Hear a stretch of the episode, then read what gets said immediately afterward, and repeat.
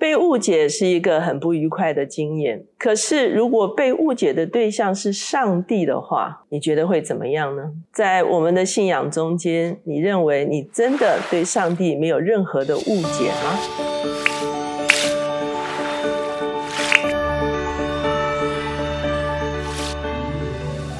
大家好。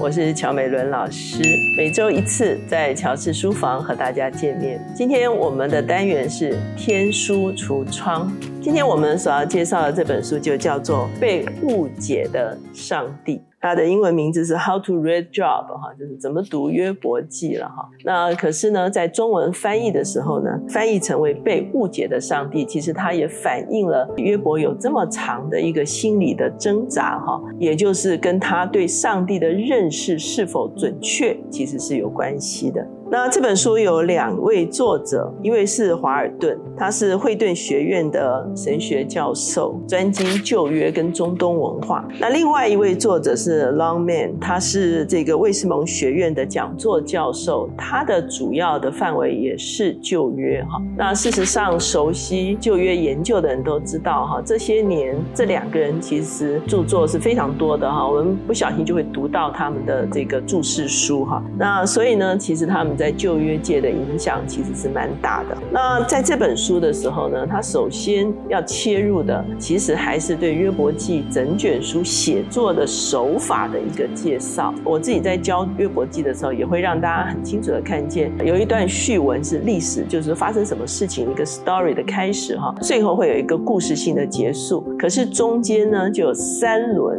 这个约伯跟他三个朋友的对话，而且是轮流的对话。也就是说，它的结构其实。其实是非常完整，而且是有啊次序的一个结构哈。那作者在这个地方也提到，他说中东中东的文学中其实都有类似的作品，就是无端受苦这件事情，成了一个各民族几乎都已经观察到的社会现象，以及想要探讨的这个问题哈。再来的时候呢，我们就会发现约伯记也出现很多中东其他的文学中间所出现的，像比方说海怪啊、拉哈伯啊，还有这个后来讨论的鳄鱼跟河马哈，其实也把中东的一个观念把它呈现出来了，就是会有海怪的观念。其实古代人对海洋是非常惧怕的，他们常常把不可知的恐惧哈都诉诸在海洋的里面。可是呢，我们知道在啊约伯记里面，他所表达的就是耶和华其实是。制服所有这些邪恶力量，或者是不可抗的一个巨大力量的一位上帝。那约伯究竟在约伯记中，他所扮演的角色是一个什么样的角色？呃，首先我们会发现约伯记一开始说约伯是一个艺人。啊，我自己上课也会强调说，旧约的艺人跟新约的这个阴性称义的艺人，其实是要分开处理的哈。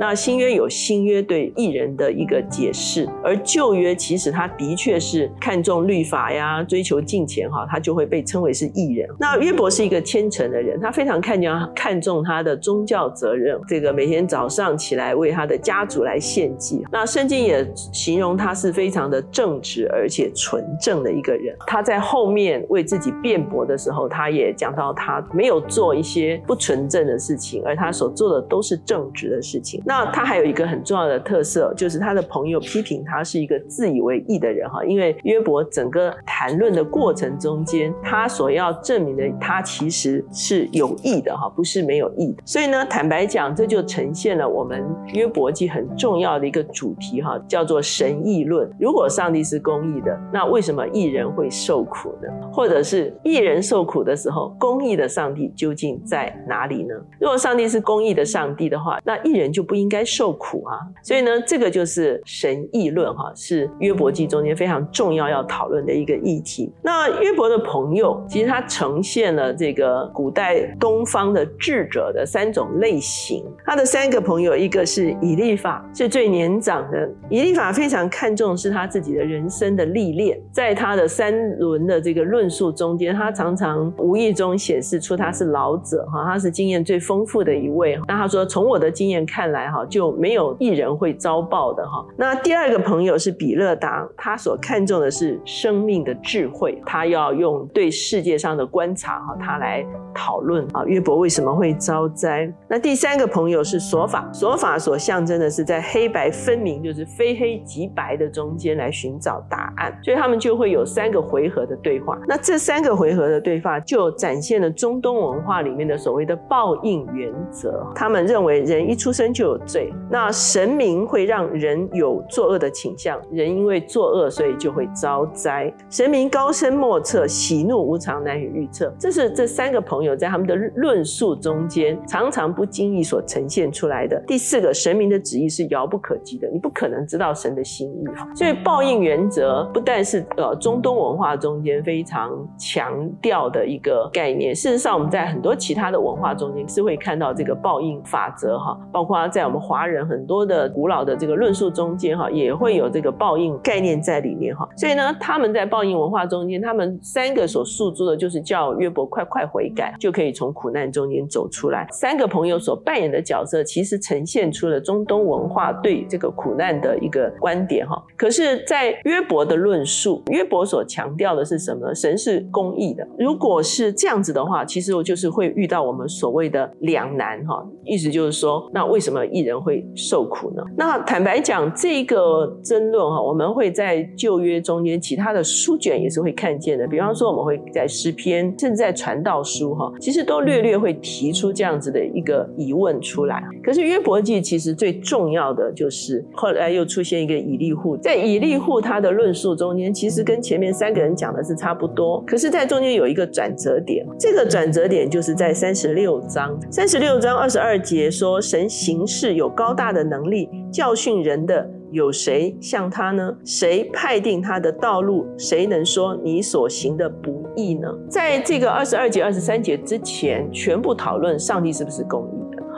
约伯说：“我我没有做那些坏事啊，我希望跟上帝有一个公平的一个对谈呢，哈。可是呢，三十六章二十四节之后，所有的论述就会谈到上帝的作为，而上帝的这个作为已经不是探讨上帝的公义，而是探讨上帝的创造了。等于是在最后的论述中间，把上帝是否公义转到上帝创造的大能的这个议题的中间的时候呢，整个的论述就。”完全的改变，约伯最后臣服下来，不是因为要证明上帝义或者是他义哈。约伯最后臣服下来，是发现上帝是万物的创造者，他在上帝的创造中间，真正的遇见了这位上帝，真正的认识了这位上帝，以至于不再看自己的受苦，他把眼光转向了。这位全能的上帝，那作者也提到基督徒怎么样来看约伯记。当然，我们知道，呃，约伯记原本是一个犹太人的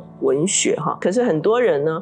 会尝试在约伯记中间想要看见这个耶稣的一个角色，所以这个书中间他提到了几个说法哈，会让我们常常会认为说，哎，这是不是谈到耶稣哈？比方说在十六章他谈到中保，我们一看到中保，我们就觉得说，哇，这一定是耶稣哈。可是，在十六章十九节这边说，现今在天有我的见证，在上有我的中保哈，其实就是法律的纠纷的调解者。那十九。九章的时候提到说，我知道我救赎主活着，大家基督徒又很高兴，说这个一定是在讲耶稣哈。其实他原来回到是赎买者哈，赎买者的意思就是在以色列文化中间哈，会来帮助你从贫穷中脱离出来的一个致敬亲属的赎买者哈。那约伯记九章的时候，他讲到说，希望他跟上帝之间有听颂的人。坦白讲，这个是约伯记啊，让我们觉得挑战高的一个地方哈。其实约伯记讲到中保会救。赎主他他其实从文脉来看，他其实没有讲到新约的耶稣哈，他只是用当时候的文化，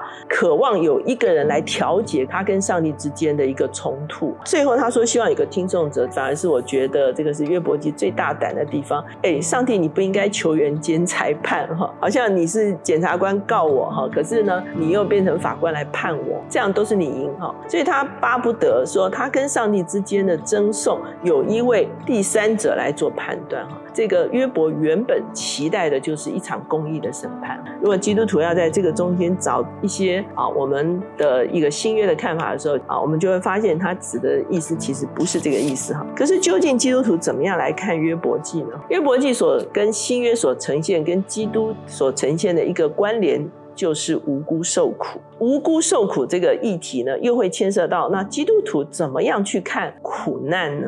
苦难有。不同的类别哈，比方说我们遭遇到困境、遭遇到疾病哈，这是我们受苦哈。那第二种受苦，我们可能被人或者是仇敌攻击，所以我们受苦。在新约的角度，我们还有第三种受苦，就是与基督一同受苦。啊，我们就会发现，其实基督教或者是我们从新约的角度提供了一个更高的看法，也就是说，所有基督徒的苦难，无论是上面的三种的哪一种，其实都可以在基督的苦难中间找着答案，因为基督在十字架上，他是担负了我们所有的苦难，所以无论你是为基督受苦，或者是你自己招致的苦难，或者是仇敌攻击你的苦难，其实基督在十字架上都已经替我们担负了这个苦难，所以呢，我们会发现。整个约伯记它所呈现，以及我们新约所呈现的呢，其实都是在苦难中间需要存着盼望。耶稣在约翰福音十六章三十三节说：“我将这些事告诉你们，是要叫你们在我里面有平安。在世上你们有苦难，但你们可以放心，我已经胜了世界。”所以呢，圣经从来没有告诉我们说，在这个堕落的世界中间，我们可以追求这个好像六六大顺啊，哈，或者是这个福泰安康啊。其实这就是一个苦难的世界哈。那